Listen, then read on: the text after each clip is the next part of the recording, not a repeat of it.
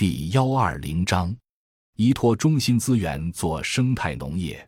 在二零一二年辞掉城市里所有的工作之前的一个月，白飞已经开始在村里包的做生态农业了。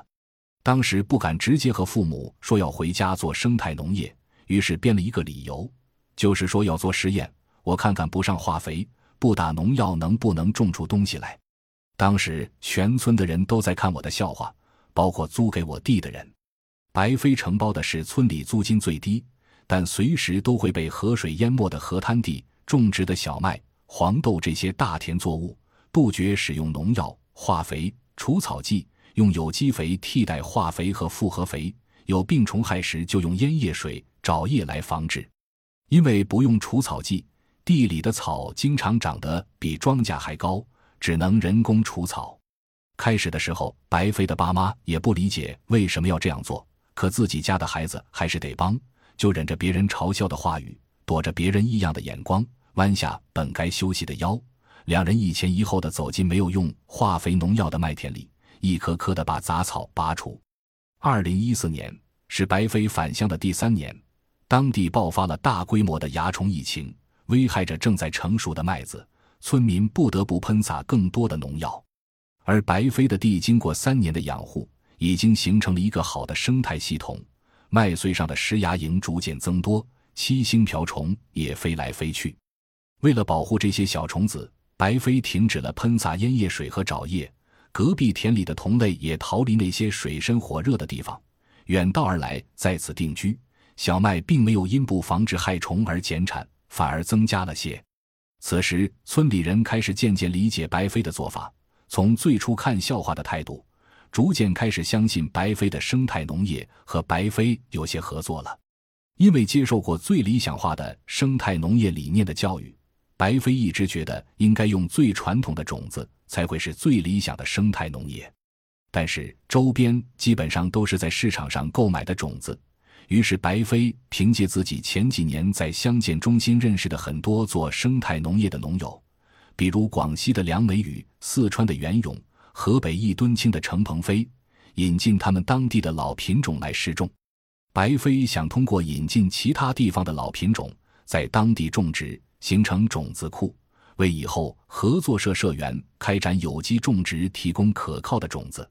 二零一四年。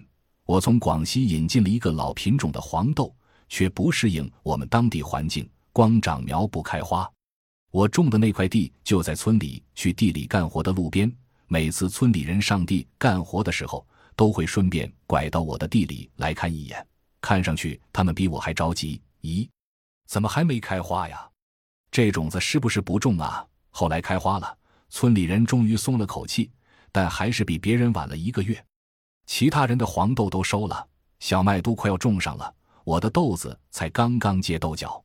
因为黄豆生长的速度比别人的都慢，为了挽回损失，白飞把黄豆当作毛豆来收，并通过有田社把毛豆卖到了郑州，很受郑州的消费者欢迎。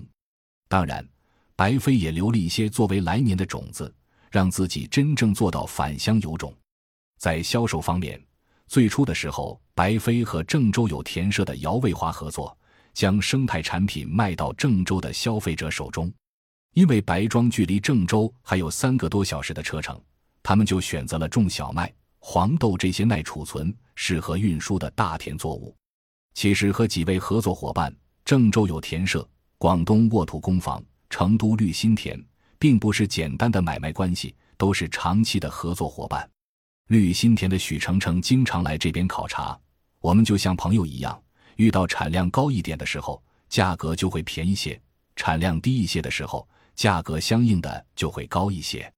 一次运输途中面粉受潮，他没有简单粗暴的处理，而是和我一起商量，最后决定把这些受潮的面粉想办法做成各种手工糕点，降低大家的损失。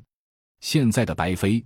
已成为绿心田忠实的合作农友，也有很多全国各地的市集和平台都在销售他的产品。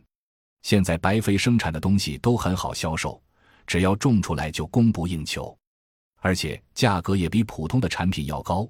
村民渐渐开始信服了这个还没结婚的毛头小伙子。当然，我现在的生态农业经营状况很好，很多人都劝我扩大规模，其实这个不是我想要的。这是一个心态问题，因为销售的更多可以改变更多的土地，所以我需要扩大规模。如果有一天不销售了，我完全可以种两亩地自己吃，自给自足。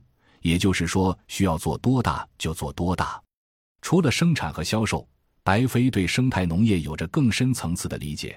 做生态农业之后的好处，就是自己不再浮躁了，因为人只要在土地上工作，那个踏实感真的很强。